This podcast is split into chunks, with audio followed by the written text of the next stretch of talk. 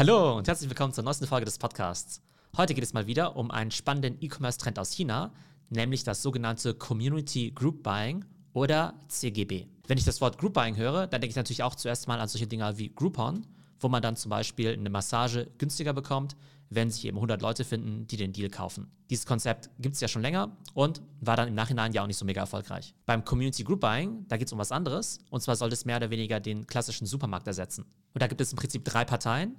Einerseits den Online-Händler oder eben die Community Group Buying Plattform. Dann gibt es den sogenannten Community Leader und dann gibt es noch die Endkunden. Ich erkläre das Ganze mal an einem Beispiel. Also, schauen wir uns zuerst mal die Rolle des Community Leaders an. Das ist in der Regel eine Privatperson, die über eine WeChat-Gruppe zwischen 50 und maximal 500 Leute eben organisiert. Und der Community Leader schickt dann eben jeden Tag Sonderangebote raus, zum Beispiel für günstiges Fleisch, günstige Mango, günstiges Toilettenpapier und so weiter. Also Sonderangebote, das Ganze stark reduziert. Und die Mitglieder von dieser WeChat-Gruppe sind in der Regel eben Leute, die in der Nachbarschaft wohnen oder im selben Apartmentkomplex wie der Community Leader, damit der Community Leader die eben auch in wenigen Minuten erreichen kann. Spielen wir das Ganze mal an einem Beispiel durch. Nehmen wir an, es gibt heute Oatly-Milch im Angebot, also diese Hafermilch, die ja in der Regel so 2,20 Euro oder so pro Liter kostet. Und nehmen wir einfach mal an, die gäbe es heute für 1,20 Euro im Angebot. Und jetzt entscheiden sich eben 200 Leute aus dieser WeChat-Gruppe dazu, diese Oatly-Milch zu bestellen, und zwar zum Beispiel 10 Packungen pro Person. Und wichtig dabei ist, die können es eben ganz unabhängig voneinander bestellen. Die müssen sich also nicht irgendwie aktiv zusammentun. Die müssen jetzt auch keine spezielle Mindestanzahl erreichen, damit der Deal zustande kommt. Das ist eben einfach ein Angebot, was über den Community Leader in die Gruppe gespielt wurde und die Leute bestellen eben unabhängig voneinander.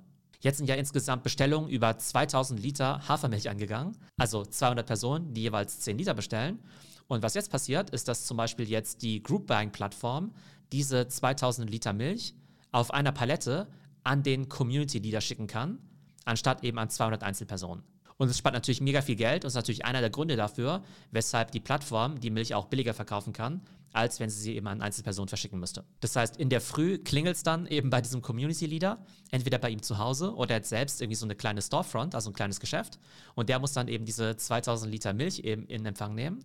Und was dann passiert, ist, dass entweder der Community Leader jedem der 200 Kunden eben diese 10 Liter Milch dann eben zustellt. Zum Beispiel, weil die in der Nachbarschaft wohnen und der einfach eine Tüte mit 10 Litern Milch da eben vorbeiträgt. Oder die Leute holen es dann eben selber ab bei dieser Storefront oder bei der Wohnung von diesem Community Leader. Das wäre ja fast so ähnlich, wie wenn ihr jetzt in einem größeren Haus wohnen würdet, das im Erdgeschoss meinetwegen so eine Art Empfang ist, wo dann eben der Community Leader alles in Empfang nimmt und dann dort irgendwie alles dann quasi kommissioniert in vielleicht kleinere Boxen, wo dann eben jeweils 10 Liter Milch drin sind und die Bewohner von diesem Apartmentkomplex können sich das eben einfach mitnehmen.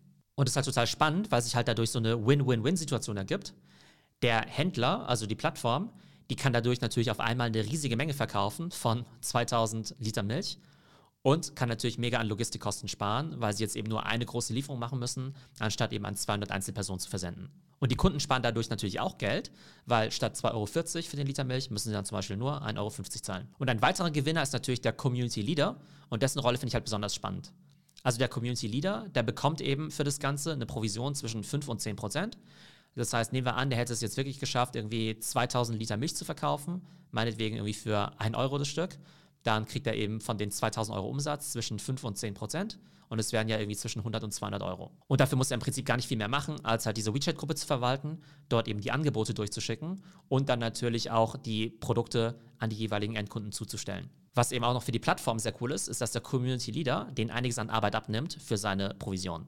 Das heißt, der übernimmt auch den Customer Support. Das heißt, wenn jetzt irgendwas nicht stimmt mit der Bestellung, dann sollen sich eben die Endkunden nicht direkt an die Firma wenden, sondern an den Community Leader. Und der muss dann eben dafür sorgen, dass alles wieder passt. Und der Community Leader übernimmt eben auch das ganze Marketing.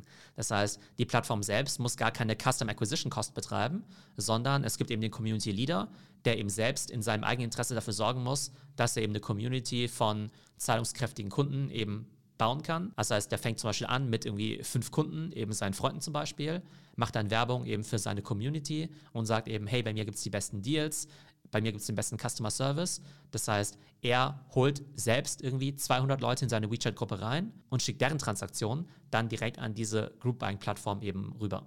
Das heißt, der Community Leader übernimmt so gesehen halt die Rolle von einem Supermarkt und ist gleichzeitig auch noch ein Kurator und ein Middleman zwischen der Plattform, also quasi dem Großhändler, und dem Endkunden. Denn wenn man sich das mal so überlegt, dann ist ja ein Supermarkt auch nichts anderes als jemand, der halt irgendwie von einem Großhändler oder von einem Hersteller eben große Mengen kauft und diese dann wiederum eben an Endkunden verkauft. Der Unterschied ist eben nur, dass der Supermarkt natürlich ein irgendwie riesiger Store ist und das Ganze erstmal auf eigenes Risiko kaufen muss. Wohingegen es beim Community Leader eben so ist, dass die Bestellungen dann eben reinkommen. Das heißt, er hat so gesehen kein Warenrisiko muss sich aber natürlich darum kümmern, dass die Endkunden ihre Ware bekommen. Und das ist eben total spannend, weil es eben manche Community-Leader gibt, die machen das einfach so als Nebenjob und verdienen sich dadurch halt ein paar hundert Euro eben zusätzlich, weil sie eben sagen, okay, das kostet mich vielleicht ein paar Stunden die Woche, ich mache das so nebenbei und übernehme quasi für meine Nachbarn mehr oder weniger die Einkäufe.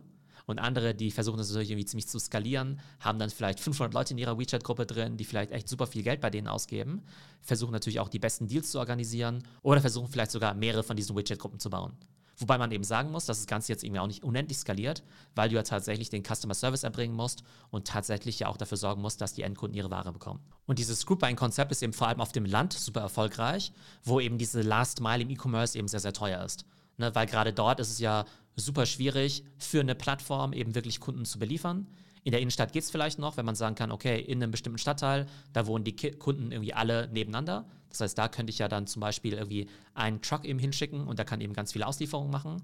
Aber auf dem Land, da könnte es ja zum Beispiel sein, dass zwischen jedem Endkunden vielleicht irgendwie 20 Kilometer Distanz sind und dann lohnt sich das Ganze natürlich eben nicht. Und wenn ich jetzt aber sagen könnte, Mensch, ich liefere eben alles bei so einem Community Leader ab und der soll sich eben darum kümmern, eben seine Endkunden zu beliefern, dann kann sich das Ganze natürlich wieder lohnen und dadurch wird dann eben der E-Commerce eben auch auf ländliche Gebiete ausgeweitet. Aber das Ganze funktioniert eben nicht nur in ländlichen Gebieten, sondern wie gesagt eben auch in der Innenstadt, zum Beispiel in großen Apartmentkomplexen, weil zum Beispiel in China, wo es ja eben wenig Platz gibt in den Großstädten, gibt es eben auch sehr viele Leute, die eben sehr gut verdienen, aber dann zum Beispiel in großen Apartmentkomplexen wohnen, die eben auch sehr, sehr viel arbeiten, Stichwort 996. Und die haben natürlich eben nicht die Zeit, um einkaufen zu gehen.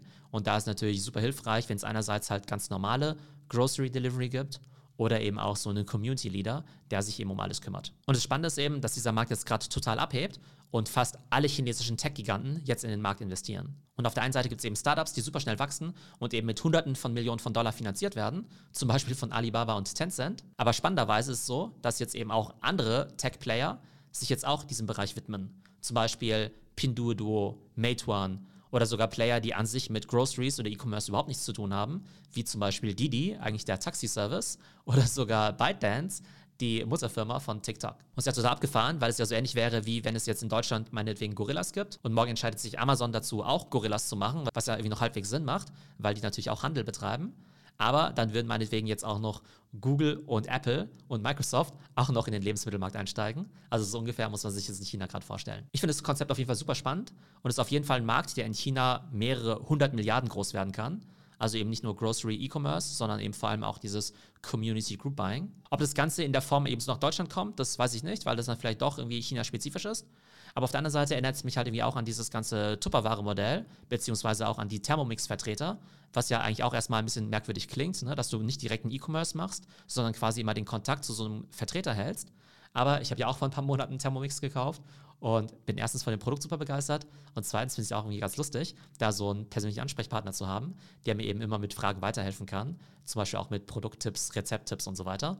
Von daher wäre es ja irgendwie schon ganz lustig, wenn man jetzt eben auch für seine privaten Supermarkteinkäufe so eine Art Ansprechpartner hätte, der einem eben nicht nur die besten Deals organisiert, sondern sich auch um die Logistik kümmert und eben einem auch noch die besten Produkte empfiehlt. So, das war unser heutiger Ausflug in die spannende chinesische E-Commerce-Welt. Wie immer finde ich, dass es in China einfach super spannende Modelle gibt, die einfach nochmal viel innovativer, viel schneller und viel größer sind als eben in Deutschland. Und deshalb glaube ich, dass es einfach immer Sinn macht, da am Ball zu bleiben. Und wie gesagt, manche Modelle, die werden sich vielleicht nicht eins zu eins nach Deutschland übertragen lassen. Und bei anderen Modellen, glaube ich, ist China uns einfach irgendwie fünf Jahre voraus. Aber man kann dann eben die Uhr danach stellen, wann eben abgewandelte Modelle eben auch in den Westen kommen. Also, euch noch einen schönen Tag und bis zum nächsten Mal.